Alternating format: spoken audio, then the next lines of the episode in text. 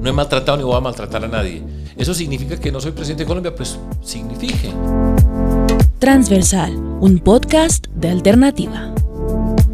Sergio Fajardo, qué gusto que esté en Revista Alternativa. El gusto es mío, muchas gracias por invitarme. Bueno, ¿en qué anda Sergio Fajardo ahora? Tres cosas estoy haciendo en la vida. Una, que es mi trabajo como profesor en el TEC de Monterrey, una gran universidad mexicana, para mí la mejor universidad privada de América Latina en un país que me gusta mucho, en una universidad que me gusta. Trabajo allá en una... soy el director de un centro que se llama el Centro del Aprecio por lo Público y me cuidan bastante y disfruto mucho trabajando por diferentes partes de México. Voy físicamente una semana al mes, en principio, y hago charlas virtuales, pero me gusta mucho y quiero al TEC y agradezco la oportunidad que me dan allá y quiero a México. Va una. Dos, política.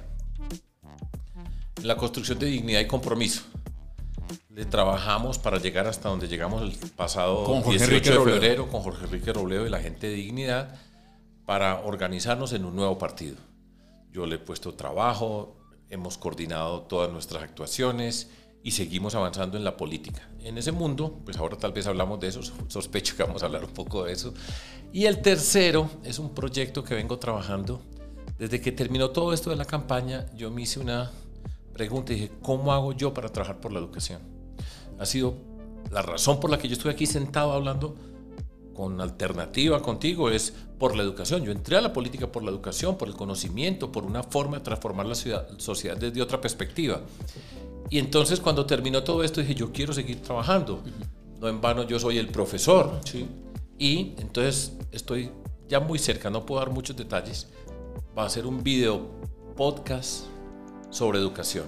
Pero no va a ser, digo lo que no va a ser, un tema para expertos, para hablarle a expertos, sino a mucha gente, explicar cómo es el mundo de la educación. De, digo dos, tres palabras para, para explicar exactamente qué pasa.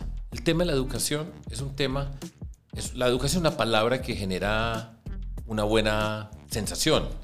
La educación es una palabra amable, eh, la educación es esperanza para la mayoría de las personas. Pero tiene varias dificultades ya pasado lo público. Una, ¿cuándo sabemos nosotros de educación en Colombia? Cuando hay un paro de estudiantes universitarios reclamando, por ejemplo, para las universidades públicas, la matrícula, etc.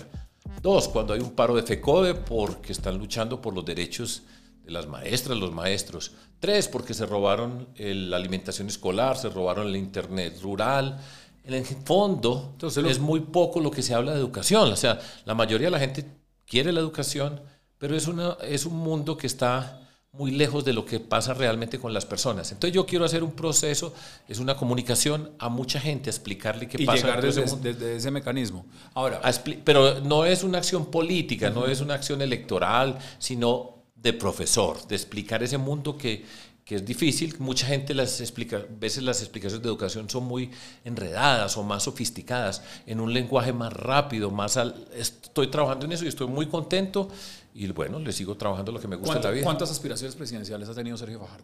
Pues dos, dos realmente como candidato, 18 y 22. En el 2010 con Antanas Mocus, yo fui candidato a la vicepresidencia.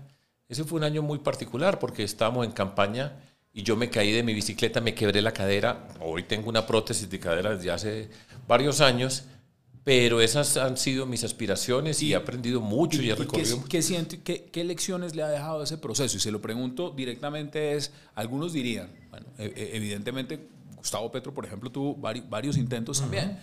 En, en, en el tema de la fusión de dignidad y, por supuesto, compromiso, existe también la posibilidad de, una nueva aspiración presidencial a futuro. Es muy temprano todavía para hablarlo, pero existe a futuro. ¿Eso está en el calendario de Sergio Fajardo? No, en este momento no. Yo he aprendido muchas cosas, Hassan. En la vida, por supuesto. Este año 2022, estos últimos años fueron muy duros en muchos sentidos. Temas personal y lo que fue la política y la campaña. Tremendo.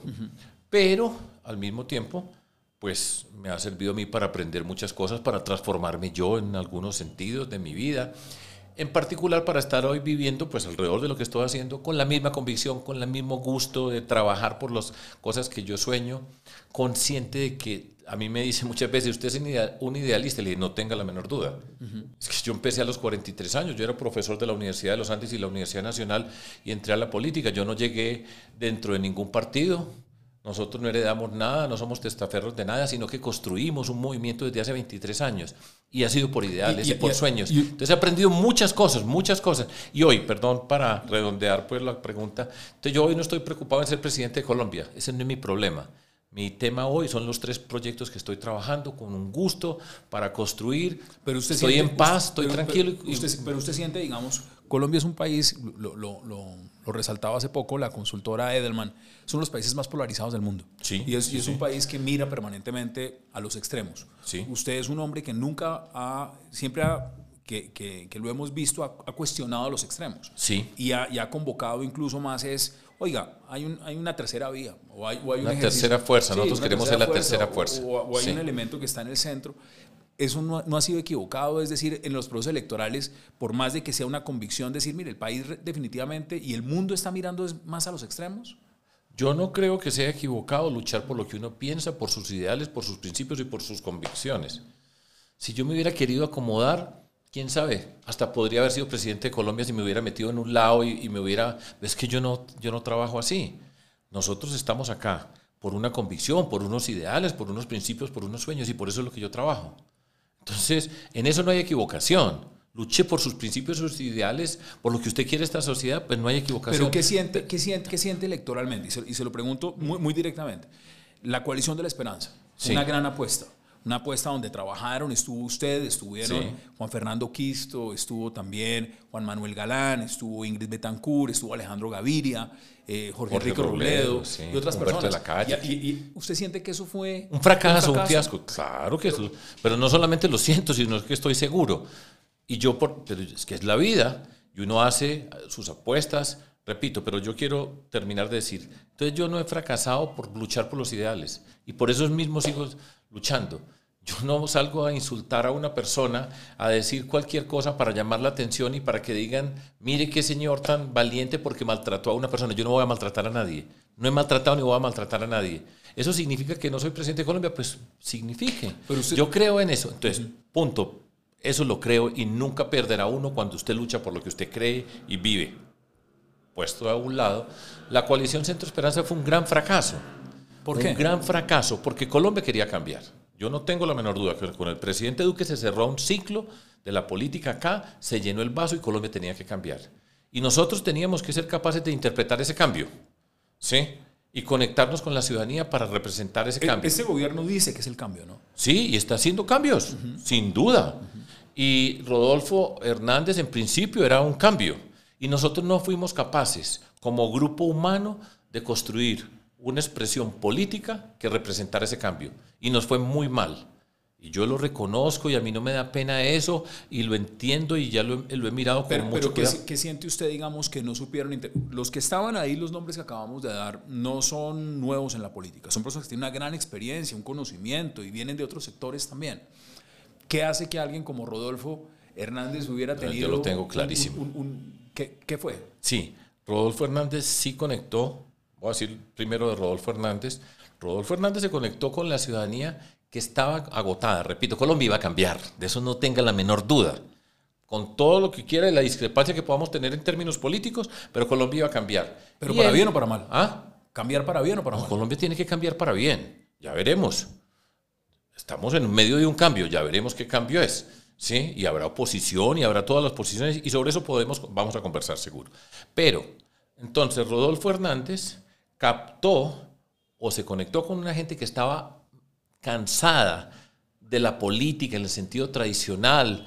Él representaba un voto protesta, por supuesto significaba un voto contra Petro, pero su comunicación tocó un punto que es fundamental en Colombia y es la lucha contra la corrupción. Y yo vengo diciendo, Colombia tiene unos niveles de corrupción extraordinarios que no tienen, no, no los podemos aceptar. Y él, en su lenguaje, en su forma, fue capaz de llegarle a muchas personas que dijeron, este señor es distinto a todos. Y él empezó en esa campaña y nunca se imaginó que iba a llegar donde iba a llegar. O sea, él nunca, nunca, Nunca. tuvo la, la aspiración real de... de no, y él no tenía verdaderamente una propuesta construida para un país. Para muchos de los que votaron por él se ha convertido en una desilusión. Pero pues no, es que él no iba a ser presidente y pudo haber ganado. ¿Usted sí Yo lo estoy- cree? yo- pero estoy convencido de que pudo haber ganado. ¿Por qué no ganó? Porque se asustó, porque se quitó, porque él no estaba preparado para, para gobernar a Colombia. Y él entró de una manera como es él, jo- ahí como medio jugando y fue pasando todo esto, pero él no estaba preparado para ser presidente de Colombia. Porque sus propuestas eran unas propuestas muy elementales, asociadas con el tema de la corrupción, con un lenguaje. Era raro ver un señor pues, de 80 años con ese vocabulario, esa forma de comportarse, que así es él. O sea, él no estaba fingiendo Fue- nada. fue- así fue es. auténtico en su auténtico. Pero no, no ganó porque no estaba preparado, pero podría haber ganado la presidencia. Y nosotros, personas muy importantes de diferente naturaleza, no fuimos capaces de construir como grupo humano una propuesta para decirle a Colombia cómo tenía que hacer el cambio. Frente a quienes alegan o dicen que lo que más los fragmen- fragmentó internamente fue, por ejemplo, Ingrid Betancourt. ¿Usted está de acuerdo con eso? Mire, yo no voy a hablar mucho más de esto, pero voy a decir algo muy sencillo. Yo vi muchas cosas. Para mí, lo que yo vi en ese grupo humano fueron una cantidad de lecciones muy, pero muy dolorosas de ver, porque estoy hablando de personas, después de todo, pues a usted llega y, bueno, candidato y lo reconocen y la gente, la gran mayoría de la gente en términos personales es muy amable conmigo y yo, yo estoy a gusto, ¿cierto? Pero lo que yo vi como comportamiento no tiene presentación, pero voy a decir algo simplemente para sintetizar. Aquí veo un grupo de personas, básicamente todas pensando en sus intereses. Personales. Sí. Y así es imposible construir.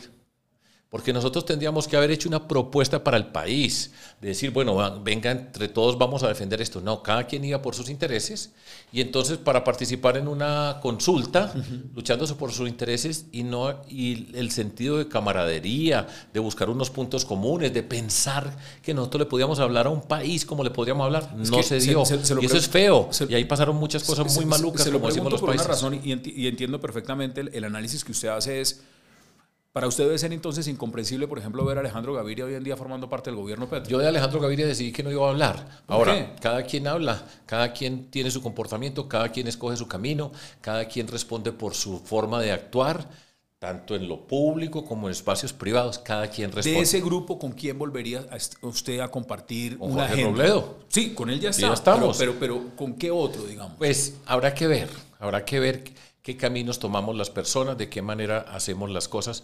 Pero yo, después de todo esto, repito, y de las experiencias que personalmente he tenido en compromiso ciudadano, nosotros arrancamos hace 23 años en cero. Nosotros lo que tenemos lo construimos. Yo no venía de una disidencia dentro de un partido establecido y salirse y traerse una gente. No, nosotros arrancamos en Medellín cero. Primero siete personas, después 50 personas. Dijimos, vamos a darle a esto y aquí voy, representando. Entonces, nosotros y con Jorge Robledo, con quien yo he tenido discrepancias, Jorge Robledo fue opositor al gobierno mío como alcalde de Medellín y como gobernador de Antioquia. Pero con él hay una característica, y es que usted sabe con quién está hablando. Y usted tiene una persona que tiene palabra enfrente. Sí, y no es- entonces no- no es- nosotros aprendimos a discrepar y hay muchas cosas que pensamos distintos y el hecho de estar juntos no quiere decir que ahora pensamos igual y vamos a pensar diferente, pero construimos una palabra, Hassan, que en política es muy escasa ¿Cuál y es? es confianza. Yo sé con quién estoy. Y eso, repito, yo confiar en una persona no quiere decir que piense igual, No, no, no. pero yo sé cómo se comporta Hay y sé qué podemos esperar. Ahora, en- en- mi- mire, usted ha mencionado ya dos veces la palabra Medellín. ¿Y está Medellín en una mala hora o está viviendo un buen momento Medellín? Medellín está en una calamidad. Llegó disfrazada de alternativa una forma de gobernar que se convirtió en corrupción y que le ha hecho un daño extraordinario a la ciudad de Medellín. Lo que se ha dañado es impresionante. Yo puedo entender que una persona llegue y quiera cambiar. Es válido, es la política, es Por lo público. preguntaba. Sí, pero usted llega a cambiar y dice, bueno, ¿qué va a cambiar? ¿Qué, qué es lo que va a construir? Usted va a tumbar todos estos edificios que están aquí al frente. Túmbelos, pero ¿qué va a hacer? Nada. Y allá en Medellín llegó disfrazada una forma de la política, ¿sí? Que después Y- se ha convertido en un daño gigantesco para la ciudad con una gran componente de corrupción. Eso es lo que le pasa a Medellín. y- y el- Horrible lo que le pasa a Medellín. componente, cuando, cuando estamos hablando de Medellín, le estoy preguntando directamente por el alcalde Daniel Quintero. Claro. En, en el caso puntual de Daniel Quintero, estamos también en un proceso que es de vital importancia a nivel regional. ¿Por qué? Un proceso electoral. ¿Usted, usted siente que esa clase política que hoy llegó, que usted dice que es la que está, tiene posibilidades de permanecer en el poder en Medellín? Yo, yo no quiero que permanezca en el poder, porque es que disfrazado, repito, pero detrás de ese disfraz están todos los, los de siempre sus versiones 4.0. ¿Cuáles son esas versiones? Pero usted vio, por ejemplo, el acto del señor Julián Bedoya en la ciudad de Medellín, donde convocó a 300 periodistas y les entregó tablets, sí, y bonos de 800 mil pesos con un conjunto. Le dije, esa política, eso es una expresión de lo peor que hay en la política. Eso, ese mundo. ¿Qué, es lo, ¿Qué, es lo, más grave que siente usted? Lo, lo, ha explicado en el tema de la corrupción y demás. Pero ¿qué es lo más grave que ha fragmentado? Cuando, cuando los colombianos piensan en Medellín y piensan en los países, piensan en unidad piensan en trabajo colectivo, piensan en un montón de cosas. ¿Usted cree que eso se fragmentó, digamos, que hay una división interna incluso entre, entre lo público y lo privado, el trabajo que se hizo durante varias generaciones en Medellín? ¿Usted siente eso? Sí, total, total. Una confrontación, la destrucción del tejido social, desde el nivel barrial hasta los niveles diferentes niveles de la actividad de una sociedad como la ciudad, la ciudad de Medellín. Ahora, voy a decirlo con orgullo, nosotros, cuando yo fui alcalde, lo que construimos, los que a pie le ganamos a todos los políticos tradicionales, liberales, conservadores, a todos les ganamos, uribistas, no uribistas, a todos les ganamos a pie, repartiendo volantes y lideramos una transformación de Medellín histórica. La vida lo va a decir. Por supuesto no suena muy bonito que yo sea el que lo esté diciendo, pero la luchamos. Yo no siento orgullo por lo que ha hecho. ¿Y quiere, dar la, ¿Y quiere dar la pelea en ese proceso electoral por Medellín? Pues yo, yo no estoy viviendo en Medellín y tiene que ser muchas personas las que van a participar. Pero tiene una, base claro, de su movimiento. Está tenemos que trabajar, por supuesto, en todo Colombia y hay que lucharla y las circunstancias son difíciles, todo eso. Pero en todo esto, parte de lo que yo digo, Hassan, es lo siguiente. Estamos en política. A mí me dicen, bueno, pero ¿cuántas se van a ganar? Le dije, participe yo aprendí desde cero. Cada quien cuenta la historia en la vida de acuerdo a su origen y la trayectoria que ha seguido. Y la nuestra, en términos políticos, fue desde cero, cero por ciento. Reparta papel por papel en la ciudad de Medellín.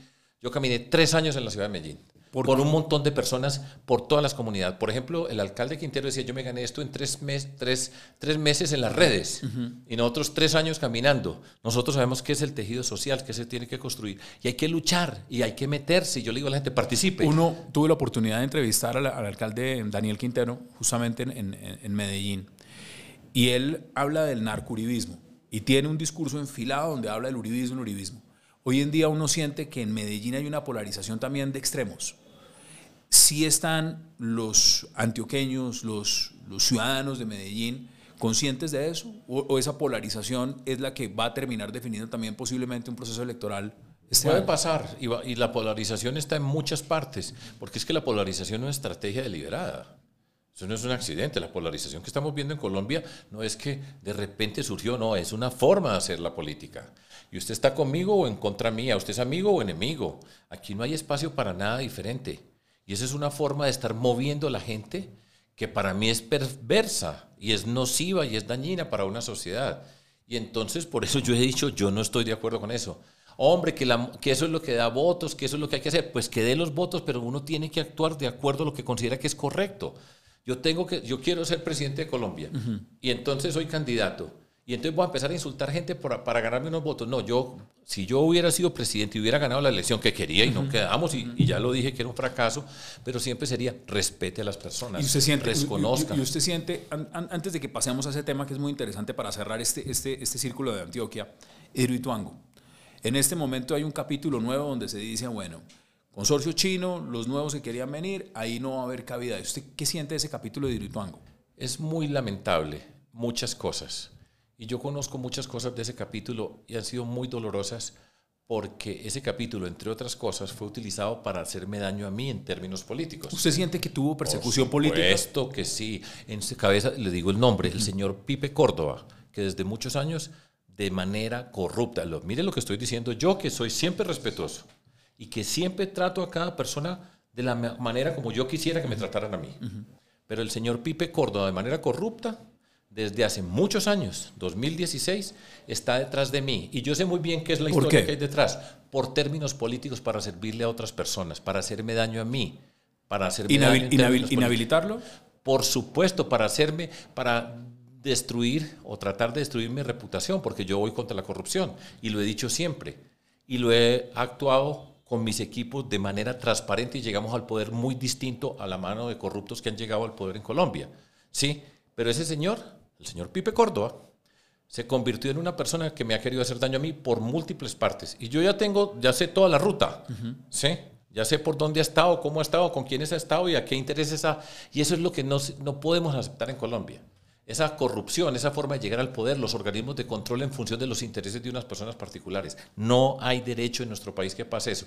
Pero bueno, Hidroituango, para volver allá, Hidroituango, pues mire lo que está pasando, porque este alcalde lo que hizo con EPM es un daño gigantesco. Yo no sé cuántos gerentes. Pero, a ver, el alcalde dice, yo recuperé los dineros, yo, yo, gracias a mi gestión es que Hidroituango va a empezar a funcionar y demás. Eso es pura carreta cuatro gerentes, lo que, la forma como ha manejado, la forma como ha potenciado las, una empresa que era una empresa con un rigor técnico y una formación extraordinaria. Si ve algo, pues muéstrelo con claridad si había algo incorrecto y que lo presentara y que se discutiera. Sí, pero le ha hecho un daño tremendo a EPM, tremendo el daño. Mire, hace, yo no sé, 30 años, en Cali estaban las empresas públicas de Cali y en Medellín estaban las empresas públicas de Medellín. Las dos buenísimas. La discusión entre caleños y antioqueños, bayunos, y que, siempre decían, bueno, el uno y el otro en fútbol y eso, todo ese tipo de cosas. Y se discutía cuál era mejor. Y las empresas públicas de Cali eran extraordinarias. Se las robaron, las destruyeron. Las de Medellín no. Pero, pero puede pasar lo pero, mismo. Pero pues el riesgo que ha corrido Medellín con este alcalde en función de la manera como ha manejado empresas públicas de Medellín es tremendo. Él es una persona inteligente, hábil, o sea, aquí no hay bobos, en, esto de la política aquí no hay bobos, hábil, vivo para hacer las cosas, sabe utilizar las redes, todo eso, pero esos cortinas de humo que esconden detrás esa calamidad que significa para la ciudad. En el tema, en el tema de, de justamente eso, llevándolo un poco a nivel nacional, ¿usted cómo siente que está el gobierno del presidente Gustavo Petro y sobre todo frente a esa lucha, la lucha contra la corrupción. Bueno, yo pienso muchas cosas acerca del gobierno actual. Yo, de todo este grupo, yo me he confrontado con él dos veces formalmente, en el 2018 y en el 2022.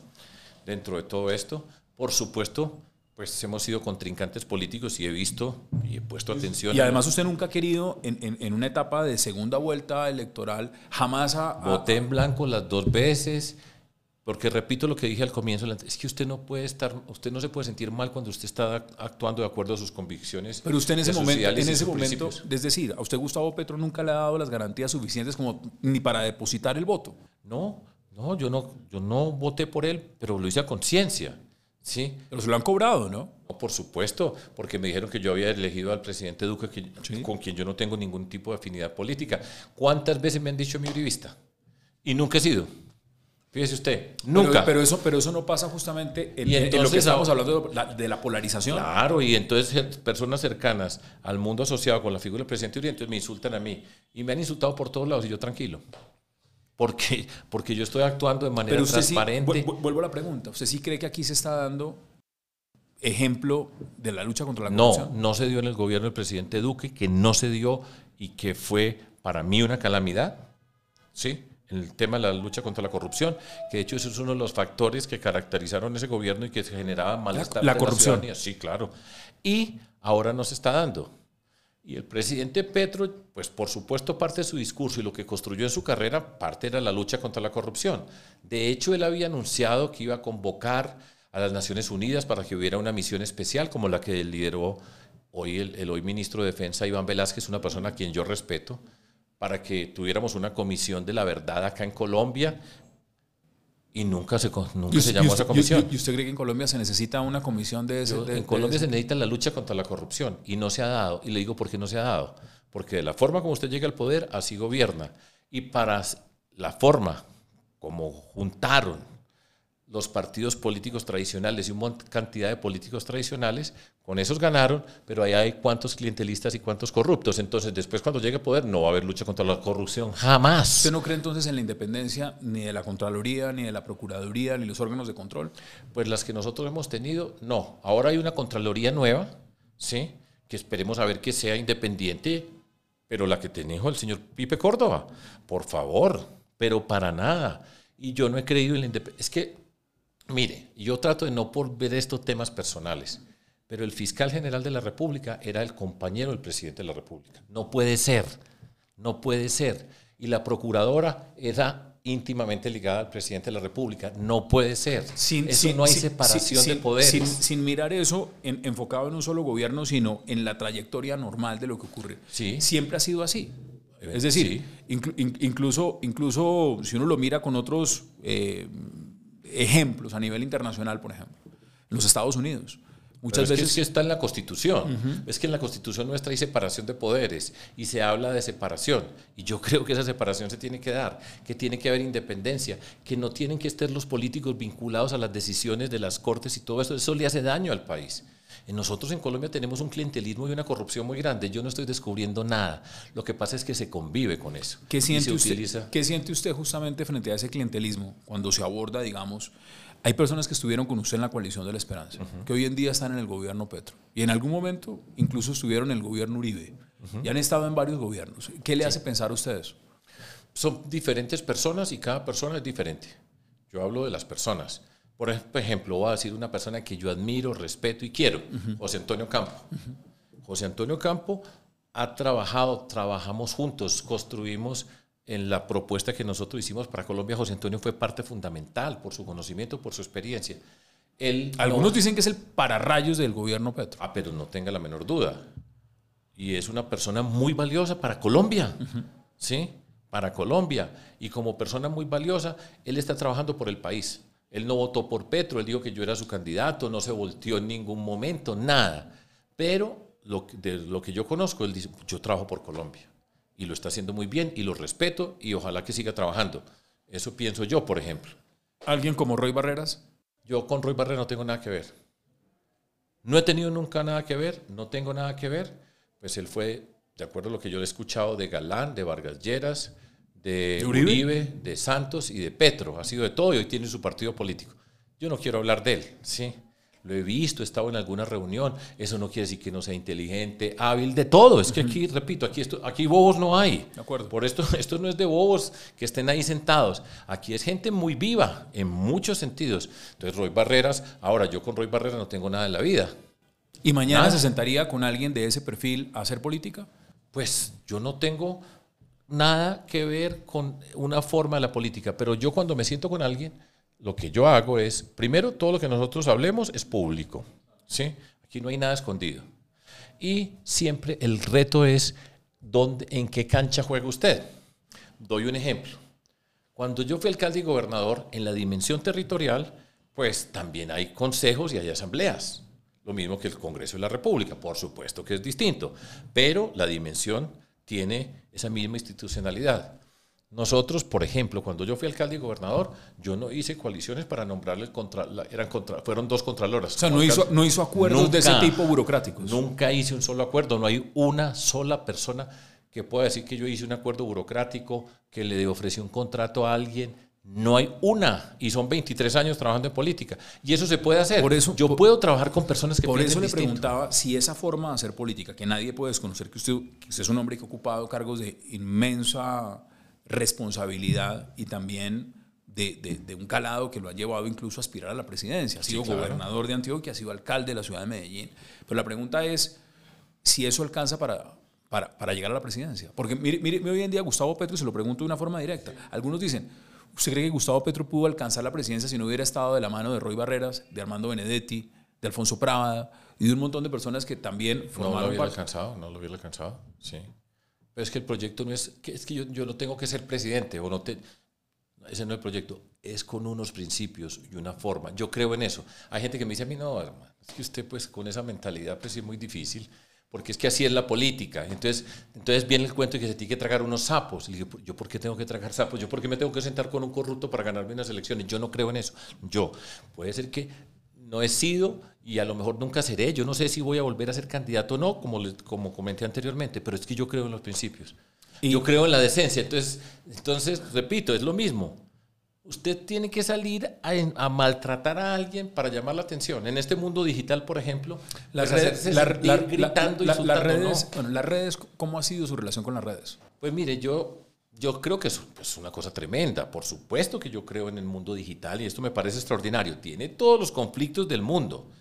Pero bueno, ahí están y es parte de la vida y yo siempre pienso que son pasos que nosotros estamos dando. Mi relación siempre ha sido, yo no me la puedo pasar todo un día mirando un celular, mirando... Ni trinando todo el día. Ni poniendo trinos y entonces viendo a ver cómo voy a fregar a una persona, cómo hago, cómo me convierto viral. Porque es que la decencia no es viral, eso decía yo, es que ser decente no es viral. Pero esa es más su posición ahora que antes cuando estaba en campaña. Siempre, siempre ha sido realmente. Yo no, yo no estoy cómodo cogiendo un celular para decir voy a insultar a este. Y entonces le digo esto y entonces va a conseguir yo no sé cuántos likes. ¿O cuántos seguidores? Eh, yo no sé, yo tengo un millón ochocientos mil seguidores. Eso es, eso, es, mucho. de gente, siempre hay bastantes. Eso es mucho. Yo no he revisado cuántos tengo, la verdad, recientemente, pero los tenía. Pero es que yo creo, en todas las instancias de la vida, yo creo en ser respetuoso. Es que si yo quiero trabajar por mi país, ¿sí? yo no creo que usted se disfraza para ganar y después se quita ese disfraz y, gana, y gobierna de otra manera. Eso no, eso no existe. veamos temas de, coyuntura, sobre los cuales se ha, se, ha, hablado mucho y por supuesto es importante conocer también su opinión. ¿Usted qué siente del documento que presentó el gobierno como reforma a la salud? Apenas lo estoy mirando. ¿Alguna impresión general de la es discusión? Es una confusión muy grande, es muy confuso. ¿sí? que eso es una forma para negociar, ¿cierto? La confusión, el caos. Y en medio de toda esa confusión, todo el mundo habla de un pedacito, se desaparecen las EPS, el otro dice que no. ¿Y usted sí cree que hay que cambiar el sistema de salud en Colombia? Yo creo que hay que mejorarlo sensiblemente, de eso estoy seguro, pero usted, entonces lo que dice es, mire, este es el sistema, estos son los problemas que tiene, este es el que yo estoy proponiendo y para pasar de acá a acá ¿cómo hacemos para pasar? Yo soy matemático y a mí me gusta razonar con cuidado y en lo público, porque es que tenemos que tener esa capacidad de mostrar qué se puede hacer, hay que ponerle seriedad a la política. Y, yo creo que ese documento, y lo he, ya he empezado a mirar y he hablado con, personas que con saben. Eso, con eso no está diciendo que el documento no sea serio. Yo estoy diciendo que es un caos, y si es caótico, no es serio. ¿Sí? Lo digo yo. Sí. ¿Sí? porque tiene un desorden muy grande, hay un desorden conceptual muy grande, no se puede visibilizar qué es lo que va a pasar. No hay un capítulo, porque yo hay que algo que es bien importante, y es una manifestación que creo que oí a Cecilia López decirlo, o leí en alguna parte, que a ella le preocupaba mucho que se volviera al pasado, donde estaba el tema del seguro social y había una corrupción extraordinaria.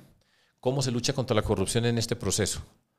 Ese es un reto muy serio. Colombia, por eso yo estoy, digo, se nos está olvidando la lucha contra la corrupción. Cada, si yo fuera presidente o gobernante, para cada paso que yo digo es cómo lucho contra la corrupción acá y tengo que, uno sabe cuáles son los riesgos, dónde está, eso no está por ningún lado. Entonces, hay que mirarlo, tengo que mirarlo con más cuidado, con personas que saben. Yo he tenido, pues yo he sido alcalde, he sido gobernador. Yo fui gobernador de Antioquia con 125 municipios, desde el Bajo Cauca, Urabá, el Oriente Antioqueño, el sudoeste. Es que Antioquia es una, una Colombia chiquita. Antioquia tiene el río Cauca, el río Atrato, el río Magdalena, tiene el Mar Caribe, tiene las, las cordilleras, tiene el Bajo Cauca con todos los conflictos. Es, es tremendo. Entonces, pues hay una experiencia acerca del mundo de la salud y pues vamos a hacerlo con cuidado, ¿cierto? Pero hay una confusión muy grande y cuando usted confunde y oye, yo he puesto atención a la declaración de la ministra, el presidente, todo esto, esto es un enredo y aquí se necesita claridad que no hay. Mire, el país también está en una discusión que no, no es ajena y que la ha tenido que enfrentar prácticamente todos los gobiernos. Es orden público y es la política de paz total. Gobierno ha apuntado con una política, con unas directrices que no han, pues han generado, por supuesto, críticas y también algunos aplausos. ¿Usted cómo la siente? Yo le he echado mucha cabeza, porque además yo tengo experiencia. Desde 1994, 95.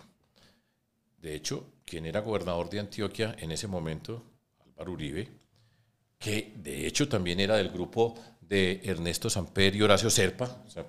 partido Liberal. Partido Liberal. Partido Liberal, pero una, era, digamos, que el ala progresista del Partido Liberal en el año 1995. Y yo fui miembro de la comisión facilitadora de Patria Antioquia porque él me pidió que fuera miembro de esa comisión y yo participé y he aprendido mucho y le he puesto mucha atención a todo esto. Como alcalde, me tocó a mí cuando el gobierno del presidente Uribe en ese momento negoció con las autodefensas de Colombia y los paramilitares. Justicia y paz me tocó verlo, me tocó en Medellín, que es el sitio más complejo con todo esto. ¿sí? Me tocó con quien era la cabeza de todo ese proceso en las negociaciones, que eran los grandes capos, Mancuso, Don Berna, Macacos, todos esos nombres. Y me tocó liderar un proceso de reinserción en la ciudad de Medellín. Después, siendo gobernador, me tocó con el presidente Santos todo lo que fue la negociación con las FARC. O sea, yo he visto esta película y le he puesto mucha atención y sé muy bien lo que significa la reinserción y qué es lo que pasa. Y hay unos puntos, primero que quiero decir, es muy difícil. Yo quisiera la paz total. Yo no tengo ningún problema. Yo toda la vida he creído en la negociación. Creí en la negociación con las FARC. Me parece importantísimo y creo en la negociación. Primer punto para que quede muy claro. Ahora, la complejidad del problema que estamos metidos es tremenda. Una cosa es el ELN, ya hemos visto pues los intentos que se han hecho con el ELN durante tantas oportunidades. Yo bueno, vi. acaba, acaba, acaba de pasar también secuestros y, y, todo eso pasa. Donde, el presidente, incluso el presidente Gustavo Petro ha dicho, mire, esto, esto no son gestos de, avanzar en la negociación con el ELN. Entonces, ¿quién está conduciendo esta negociación? Entonces, bueno, hay, un, hay un negociador. Hay un negociador. Imagínense, yo no lo conozco y de hecho, lo que me han dicho de él es que es un señor buena persona. Yo no puedo. El alto comisionado para la Sí, el señor Danilo Rueda, que repito, no sé, no lo conozco y no puedo emitir un juicio sobre él. Sí. Pero ese señor tiene que manejar el ELN, las disidencias. Ospachenka, disidencias. Eh, disidencias, pero disidencias de las FARC, los, los, desertores del proceso que ya aclaró la casa, se demoraron muchos meses para decir que era, se tenían que ir a coger y no Iván Márquez. Después, ese mundo de la criminalidad antes eran yo no sé cuántos capos de las paramilitares y narcotraficantes y paramilitares que eran unos poquitos. Ahora son un montón por todo un territorio. Más difícil que eso no puede haber. ¿Y usted cree ya estamos viendo, perdón, eh, Hassan, estamos viendo entonces que en la cárcel están hablando unos. Aquí hay una mezcla, un desorden y eso es muy difícil. Y tener una persona, uno solo, que es capaz de articular todo esto, ni Superman porque es complejísimo. Cada negociación es dificilísima. ¿Y usted sí cree que debieron haberlos metido en la misma, en la misma bolsa? Es decir, buscar con, con, estas organizaciones, unas que están abiertamente dedicadas al narcotráfico y lo han estado siempre, y que no tienen ningún tipo Yo creo de, que es muy difícil, agenda política. Porque además se necesita la fuerza pública, militares, policía, para ocupar los espacios que abandonan los otros. Eso es lo más elemental de todo. Pero no solamente eso, porque en este mundo criminal están los de arriba y los mandos medios. Y los mandos medios, los de arriba son mayores, ya están ricos, están en una condición, pero los mandos medios están escalando en el mundo criminal. Si no hay una articulación, pero, pero perfecta, de fuerza pública, de negociadores, de grupos diferentes, son lógicas diferentes, son personas que, que piensan de manera diferente. no, lo, no, lo, no lo, escucho y no lo veo tan optimista. No, no porque es muy, empezando porque es muy difícil. Y repito, hasta el momento hay un señor, Danilo, que repito, no lo conozco, manejando todo esto. Y yo veo problemas por todos los lados. Yo no quisiera que hubiera esos problemas, lo quiero decir con, con toda claridad. Lo que pasó cuando el presidente el 31 de diciembre pone en Twitter y escribe y dice que estamos en cese al fuego bilateral con todos estos grupos. Y lo, y lo desmiente el ELN luego. Pero no solamente el ELN, es que nadie sabía. Entonces es una forma de gobernar. Esto es un desorden. Sí, eso es muy difícil explicárselo a muchas personas. Porque, pero esto, esto me preocupa profundamente. A Sergio Fajardo, cuando analiza el papel hoy en día de lo que es el Congreso, ese Congreso es un Congreso nuevo. Algunos dirán es un Congreso donde hay una mayoría que normalmente ahora hay una coalición donde está el pacto histórico que logró alzarse con bastantes curules tanto en Cámara como en Congreso, pero hay unos partidos que incluso algunos dicen, es increíble ver al Partido Conservador ahora defendiendo una, una, agenda tan opuesta en su doctrina e ideológicamente a lo que siempre han sido. ¿Usted cómo ve el Congreso? ¿Cómo lo siente? Pues mire, eh, pues hablemos de esos partidos, es una vergüenza que nosotros sabemos qué fue lo que negoció el señor Trujillo con el presidente Petro o con Roy Barreras o con Alfonso Prada, yo no sé con quién, sí, para hacer con alguno de ellos, porque con alguien tiene que negociar. ¿Qué hubo a cambio? No sabemos nada. Entonces dice, no, es que el ministro de Transporte es de ellos. Entonces le digo, esa es la política que hemos tenido en Colombia, sí. Es una vergüenza. Por eso nosotros vamos a hacer la tercera fuerza. Por eso, cuando estamos con Robledo, dignidad, con Jennifer Pedraza y todo este mundo que nosotros estamos construyendo es distinto. Se puede hacer política, a ver, al nivel que ustedes lo están haciendo, pues evidentemente es un nivel de, de, de, de transformaciones y, y, de grandes proyectos sin tener una representación fuerte en el Congreso? Sí, yo creo que sí se puede. Y estoy convencido de que se puede y se puede hacer. Lo que pasa es que nos han metido el cuento. Pero mire, mire lo que ha dicho el propio, y, y lo ha manifestado el propio presidente Gustavo sí, Petro. Para claro. hacer la transformación se tienen que juntarlos a, al final a todos. Y gran sacrificada la corrupción, la lucha contra la corrupción. Hay que juntar a toda esta gente. Nos, ¿Cómo va a salir a luchar contra la corrupción estando con, con los clientelistas más grandes del país. ¿Qué hay detrás de todo su acuerdo? Nosotros no sabemos, no tenemos ni idea. ¿Qué es más ¿Cuántos, por ejemplo, en el Congreso de la República, Hassan, usted ha oído alguna expresión del Congreso de la República diciendo que el señor Mario Castaño, con, condenando al señor Mario Castaño? Yo no lo he oído, puede ser que me falte información.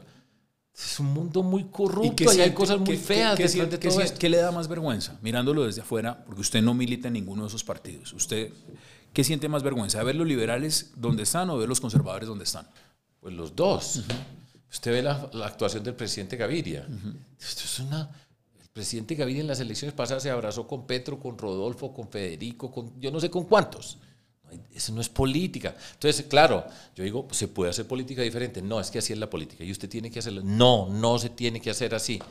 Entonces, vamos a ese presidente, pues, ¿Y, ¿qué problema hay? Y eso, eso, no, eso no le preocupa en el fondo, digamos, es cuando se sabe que hay un montón de reformas que tendrán que ser discutidas en ese Congreso. ¿Qué responsabilidad le cabe entonces a ese Congreso, en su opinión? Pues ya veremos. Ahora, es que detrás de, por eso es que la gente no cree en la política. Y yo soy político ahora, ¿cierto? A mí todavía muchas veces me cuesta trabajo decir, a pero, ver, a, alguien bueno, que ha sido gobernador, que ha sido alcalde, que ha sido política y hecho político. todo esto. Pero entonces usted ve entonces que el Partido Conservador sacó al señor Trujillo y puso al señor Cepeda. Efraín Cepeda, sí. Sí, ¿qué pasa detrás? ¿Qué hay detrás de todo esto? Es un circo.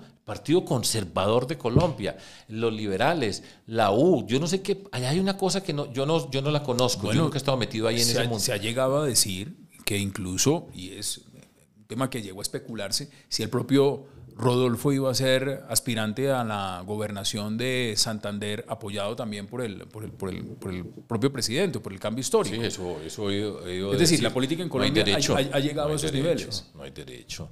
Ahora, por eso hay personas, existimos algunos, que seguimos luchando por decir se puede hacer bien. Ah, no, es que no hay... Pero nosotros seguimos luchando Al... y yo lucharé y seguiré con la misma convicción, con las mismas ganas, con la misma convicción de que muchas personas, y tenemos que ser capaces de conectarnos, piensan de esta manera. Y es que usted por qué tiene que hacerle concesiones a la corrupción para poder gobernar. ¿Por usted, qué? No usted en, en, el tiempo de la campaña política fue un fuerte crítico también del expresidente Iván Duque y de su gobierno. Sí. ¿Qué siente hoy en día frente a ese gobierno? No quiero ser muy odioso, hombre, pero voy a decir lo siguiente. Fue con Iván Duque se llenó el vaso uh -huh. y Colombia necesitaba cambiar. Uh -huh. Para mí, para mí, con todo el respeto porque participaste allá, uh -huh. fue muy mal gobierno, muy mal gobierno. Empezando porque el presidente Duque no estaba preparado para ser presidente, porque esto es muy difícil. Gobernar es muy difícil. Eso es algo que es difícil explicarle a la gente, porque pues, la mayoría de la gente no sabe cómo es eso. Pero gobernar es muy complicado y no estaba preparado para gobernar este país. Y fue para mí un muy mal gobierno y dejó una vara muy alta en el mundo de la corrupción. Eso es lo que yo pienso.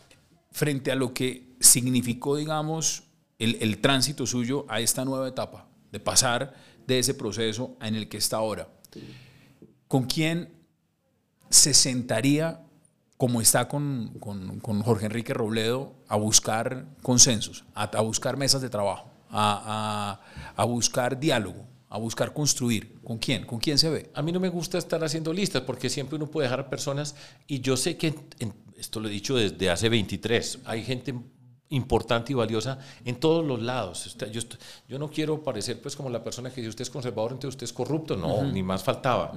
Eso sería una irresponsabilidad más de una persona que, que cree en la decencia y el respeto. Uh -huh. Entonces hay muchas personas con las que uno puede conversar. ¿sí? Eh, por ejemplo, le pongo un caso, con Humberto de la Calle y Daniel Carvalho. Son personas uh -huh. que somos muy cercanas. Bueno, con, bueno con, con, Humberto de la Calle estuvo también en la, en pues la, en la por coalición. Supuesto, y Daniel Carvalho viene del, del, mundo nuestro en Antioquia, pero están, entonces están pues en esa discusión con el partido de Ingrid Betancourt y todo ese tipo de cosas. Ellos dos son dos personas muy valiosas. ¿Con Ingrid no volvería a hablar? Eh, pues yo la puedo saludar, pero hablar para decir vamos a hacer política, no, no, no. por favor. Ahora, dentro del Partido Verde, por ejemplo, era el partido donde yo tenía la mayor cercanía, que para mí era el partido para ser el partido alternativo de Colombia, que arrancó desde el 2010 con Antanas Mocus, la ola verde, de la que yo fui parte. Yo fui candidato, yo fui gobernador avalado por el Partido Verde. En el Partido Verde hay un montón de personas que yo admiro, respeto, que crecieron conmigo, pero como nosotros no teníamos un partido, pues los avales se lo dieron dentro del Partido Verde. Dentro del Partido Verde hay unas personas muy valiosas, hay otras que yo no tengo nada que ver con ¿Qué Siente, ¿Qué siente usted de, de la alcaldía de Claudia López? Tengo sentimientos muy encontrados, ¿sí? Y, y me cuesta más trabajo. ¿Por qué? Porque pues yo conozco a Claudia López y yo he estado en diferentes momentos con ella. Y entonces usted tiene relaciones, todo esto también tiene elementos de las relaciones personales. Sin duda. Que todo, usted tiene sus amigos y personas que usted aprecia y pasan cosas de esa naturaleza. Entonces con ella hay una parte, ¿sí? Que yo tengo, por ejemplo, gratitud a la forma como ella trabajó en el 2018 conmigo. Fue una persona leal, trabajó y la conocí en un espacio. Ahora, en la alcaldía de Bogotá, voy a hablar primero de la ciudad de Bogotá. Yo he vivido acá en varias oportunidades. Estoy viviendo acá desde el junio del 2019. Y esta ciudad es la ciudad de las oportunidades para nosotros en Colombia. Tiene una esquina en Bogotá, se para y pasa gente de todo Colombia. ¿Sí? Y muchos llegamos acá y hemos tenido oportunidades. Entonces yo quiero esta ciudad. O sea, no, yo no soy el contra los rolos y esas cosas. No, yo, yo quiero la ciudad de Bogotá. Como la mayoría de la gente que vive en Bogotá, que no son de Bogotá. Y yo la quiero y yo quiero mi Medellín, esa es mi tierra, pero yo quiero esta. Y aquí he crecido, aquí está mi nieta, aquí crecieron mis hijos, en fin, todo eso. Yo vi, y para mí fue una gran inspiración, y esa es una oportunidad para hablar de él, cuando yo estaba acá, vi cuando llegó Antanas Mocus a ser alcalde de la ciudad de Bogotá. Y lo que pasó con Antanas Mocus, pues la historia se va pasando y después no, habrá historiadores, pero lo que pasó con Antanas Mocus, con la cultura ciudadana, cómo logró porque fue en cabeza de él. Sí. Sí, cómo logró él que en esta ciudad hubiera un sentido de pertenencia por Bogotá. Que la gente quisiera su ciudad. Yo vengo de Medellín, donde todos queremos a Medellín y, Antioquia. ¿Usted cree que eso se ha perdido? Pero no solamente se ha perdido, sino que se acabó en muchos sentidos. Entonces, Antanas Mocus logró algo muy, muy importante, que fue una cultura ciudadana, un respeto, las zanahorias, el garrote, se disfrazaba, tenía una forma. Fue, él fue muy importante. ¿Qué hay de su relación con él? No, yo siempre lo he querido, nos tenemos muy buena relación, hace tiempos que no lo veo con él, yo nunca lo quise utilizar en términos políticos para nada, pero para mí él fue una inspiración. ¿Usted cree que hay gente que sí lo utilizó? Uf, por favor. Pero para mí fue una empezando, inspiración. Empezando por los verdes. Por supuesto, dentro de ese mundo verde, pero bueno, él, él fue una persona muy importante. Y hoy, esa Bogotá que construyó la cultura ciudadana, un sentido de pertenencia, antes aquí la gente no le importaba nada a Bogotá. Pero ¿Usted le reconoce también de eso algo a Enrique Peñalosa? Voy. Hoy, Bogotá es, esto me lo dijo Fernando Rojas y es una muy buena apreciación. Bogotá hoy es sálvese quien pueda. Bogotá es una ciudad que está amargada, está molesta. ¿sí? Bogotá. Algunos han dicho que usted de pronto podría sonar para el alcalde de Bogotá. Eso me han dicho, por supuesto, y muchas gracias, pero pues sería irresponsable. Yo ya fui alcalde de mi ciudad, de Medellín, tres años caminando. Uno para ser alcalde, que es, una, tal vez la posición más emocionante de todas, alcalde, porque usted sale y está en contacto con, lo que tiene que ver con usted. Sí, si aquí hay un, si aquí hay un taco, trancón en Bogotá, yo todavía sigo diciendo como paisa taco. No, pero sí, tiene que ver. Eh, pero yo pues, sería un irresponsable pretender ser alcalde de Bogotá, ¿cierto? Y eso no quiere decir que no la quiera. Pero bueno, lo que estoy diciendo es, hoy está esa Bogotá en sálvese quien pueda. Y es una ciudad que está sufriendo, amargada. Entonces estos cuentos, las peleas por el metro, yo todavía digo, no puede ser. ¿Y usted cree que eso se va a terminar hundiendo o lo van a sacar adelante? Yo lo que sí sé es que le han hecho un daño muy grande a la ciudad de Bogotá. Yo no sé cuándo se va a terminar esto. Entonces ya todo el mundo vuelve a esa Bogotá de antes, que decían, no, llevamos 81 años hablando del metro y ahora que si es subterráneo, que Petro le va a quitar la plata. Entonces la alcaldesa pelea con él. ¿Y esto qué? Le hacen un daño a esta ciudad. ¿Y habla con Claudia López? No, hace mucho tiempo que no hablo con ella y yo creo que ella, se, se lo dije a ella cuando hablé personalmente y lo digo hoy, porque tiene un problema y es un problema en términos políticos para mí serio. ¿Cuál es la identidad de Claudia López? ¿Qué significa ella para la ciudad de Bogotá? Si usted ve a Antanas Mocos, dice cultura ciudadana. Eh, si me ve a mí, dice educación, profesor. Si usted va a Claudia López, ¿qué le dice? Una, no, no tiene. Entonces ella habla de muchas obras, eh, estoy seguro que en educación, por ejemplo, han hecho cosas valiosas, ah, pero no tiene pegado eso, no tiene una Ah, narrativa, re- no tiene re- una identidad. Retomo ese ejercicio. Gustavo Petro, ¿cómo lo resume usted entonces? en una incertidumbre muy grande, una mente difusa. Aquí estamos, esto es- va a ser medio caótico y, y vamos a ver qué pasa. ¿Pero es optimista? No, yo no soy optimista por lo que yo he visto, porque, y vuelvo a esto, gobernar es muy difícil. Para que la ciudadanía, que es apenas normal, que tiene una persona que en este momento va en esa buceta, que tiene que estar pensando cómo es que se organiza un gabinete, pues eso no, eso es lejísimo de las personas. Pero yo siempre he visto, y asociado con la figura de Petro, él brilla. Todos los reflectores están sobre él. Todos los días Colombia habla todo el día de lo que hizo Petro y lo que dijo Petro. Tiene capturado todos los medios, ¿sí? Y él, entonces, alrededor de él no brilla nadie, es él. Y no tiene relación con sus equipos, él no articula los equipos. Entonces usted oye y mira lo que pasó en la, en la Ministerio de Minas. La viceministra sale y dice, esto aquí es una cosa... Y el ministro desorden". de Hacienda dice otra. Y el ministro, pero aparte de lo que digan, sino adentro, cuando la viceministra de Minas sale y dice lo que dijo, uno dice, ah, ya, eso no está funcionando. En el Ministerio de Trabajo, una viceministra también sale y dice otras cosas. De la Cancillería dicen que allá no se, que no se pueden ver. Pues, aquí en Bogotá, pues todo esto es lleno de chismes y cosas. Pero no hay una articulación, ¿sí?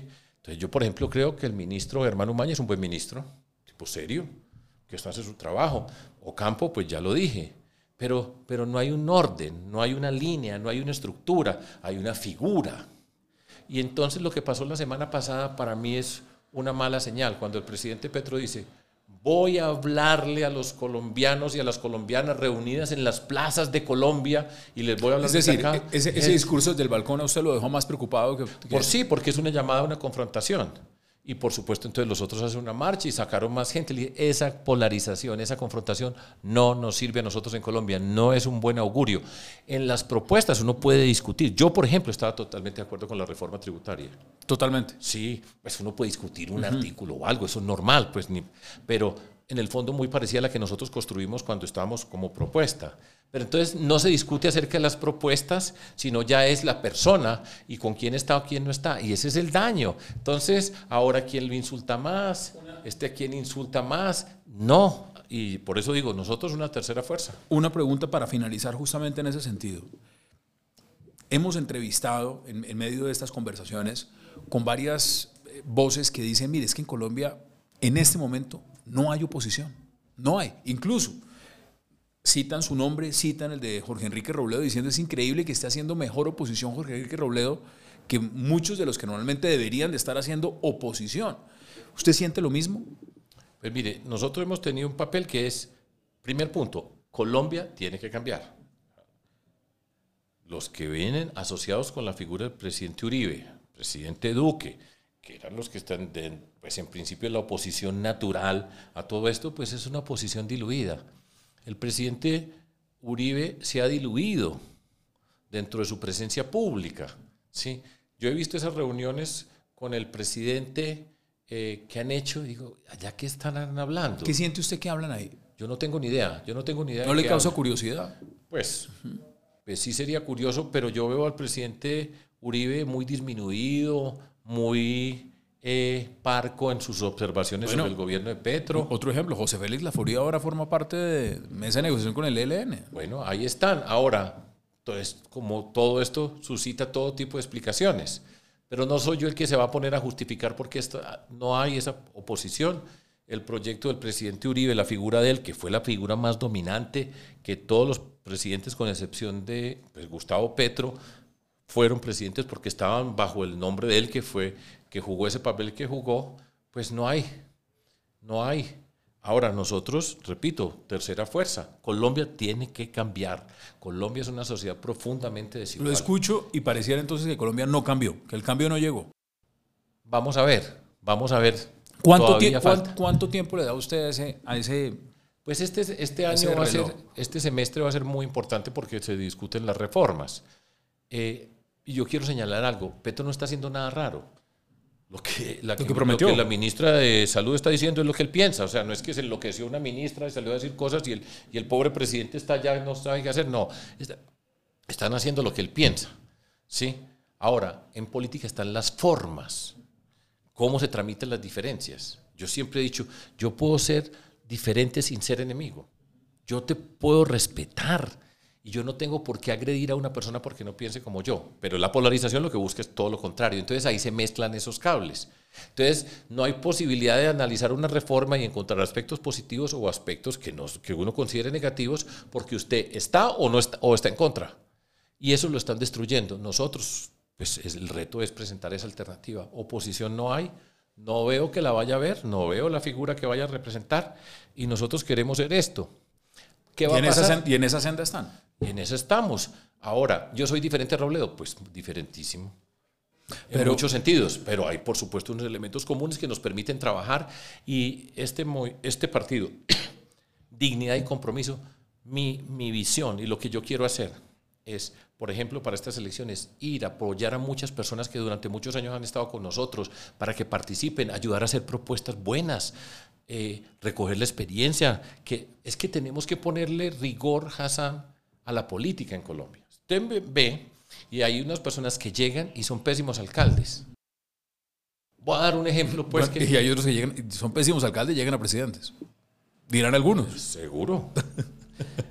Pero, por ejemplo, mire, el alcalde de Manizales, del Partido Verde, un muchacho joven, hábil para llegar, mal alcalde. Yo leí algo, y esto es la primera vez que lo digo, sí. Leí un artículo de La Silla Vacía este fin de semana sobre el alcalde de Bucaramanga. Yo digo, no puedo creer. No puedo creer porque lo pintan la corrupción llegando al poder a una persona que llegaba como alternativa, que no tenía nada que ver con el mundo de la política, un mundo empresarial, apoyado por Rodolfo, personas lo apoyamos, y usted ve eso y digo, ¿por cómo no puede ser? Quedó usted, quedó usted impactado. Pero pues dolorosamente impactado, ¿sí? Porque Bucaramanga es una ciudad que yo he ido por todos lados, y Bucaramanga me gusta, la quiero, ese espíritu santanderiano y Bucaramanga es una ciudad muy especial. ¿Y por qué la política sí? ¿Y ¿Por qué? ahora, ahora que pone usted ese tema, ¿qué siente usted de lo que pasa, por ejemplo, en la costa caribe? Por ejemplo, los char en Barranquilla. Mire, eh, yo pues nunca he tenido ninguna cercanía política. Le voy a contar una anécdota. Después de que yo fui alcalde, terminé el 2007, Alex Char empezó a ser la primera alcaldía para Barranquilla. Alex Char me invitó a mí. Yo fui a Barranquilla a hablarle a su gobierno y contarles cómo habíamos hecho. ¿sí? Entonces, pues han tenido todo el poder. Por supuesto hay muchos cuestionamientos a la forma como llegan a ese poder. El caso de Aida Merlano, pues que aquí se le echa tierra a las cosas y todo eso. Es que yo no creo en esa forma de llegar al poder. Ahora, estoy seguro que en Barranquilla ha habido unos avances. Muchos lo reconocen. Sí, y, claro. Incluso se lo, se lo reconocen a, a Alex Char y se lo reconocen también al alcalde Y han Fumarejo. tenido, pues, pero han tenido varios y han tenido varios gobiernos. Aquí no hay reelección, que reelección de alcaldes hubiera sido algo bueno, porque yo creo que es- eso es una gestión que se puede hacer, pero, pero detrás de todo eso hay un mundo oscuro, muy oscuro para mí, con respecto a cómo se llega, contratos y cosas de ese estilo. Barranquilla ha avanzado en unos aspectos, sin duda, y es una ciudad agradable. Es que el, mundo caribe es un mundo muy atractivo. Ahora Barranquilla está con la extorsión, con la inseguridad. Yo me caminé esas calles. Barranquilla está asustada. Y, en- y este fin de semana pasado en Soledad hubo cinco asesinatos. O sea, allá hay un montón de cosas que están pasando. Pues la como carrera. parte de Colombia, pues, pero allá en particular. Entonces esa Barranquilla tiene esas caras. Tiene esas caras. La carrera que le espera de recorrer Colombia, usted ya la ha hecho, ya la ha recorrido y se nota que le gusta. Pues queríamos conversar con usted, saber en qué andaba, eh, mirar también cuál es la perspectiva suya de cómo ve el país. Hemos tenido la oportunidad de tocar varios temas y nos encanta que esté acá. Y siempre bienvenido a Revista Alternativa. Muchas gracias, hombre Hassan. Y bueno, yo estoy contento y estoy a gusto y he aprendido. Y bueno, la vida continúa. La vida sigue, así es. Gracias de verdad por haber compartido con nosotros estos minutos. Vamos a estar en la edición impresa y también en formato digital. Listo. Muchas gracias. Muchas gracias. Una alternativa para escuchar.